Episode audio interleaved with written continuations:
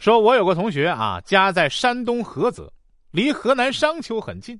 他有一个梦想，在两省交界处开个婚介所，名字都想好了，叫“鲁豫有约”。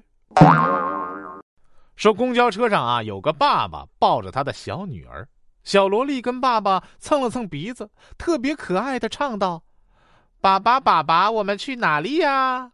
他爸爸笑着拍拍他的小屁股说：“啊，当然去医院打针呐。”然后直到他们下车，车厢里都回荡着小萝莉的哭声。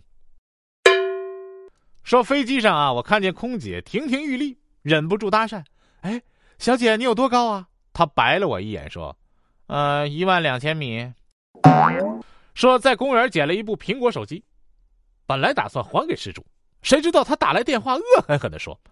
你最好把电话还给我，我的手机有卫星定位，我已经知道你在哪儿了。我一听暴脾气就上来了，买了十几个喜羊羊气球绑在手机上，一撒手，爱飘哪儿飘哪儿。说大学同学啊，长得比较老成，他去面试，头发梳得光亮啊，穿一身帅气的西装。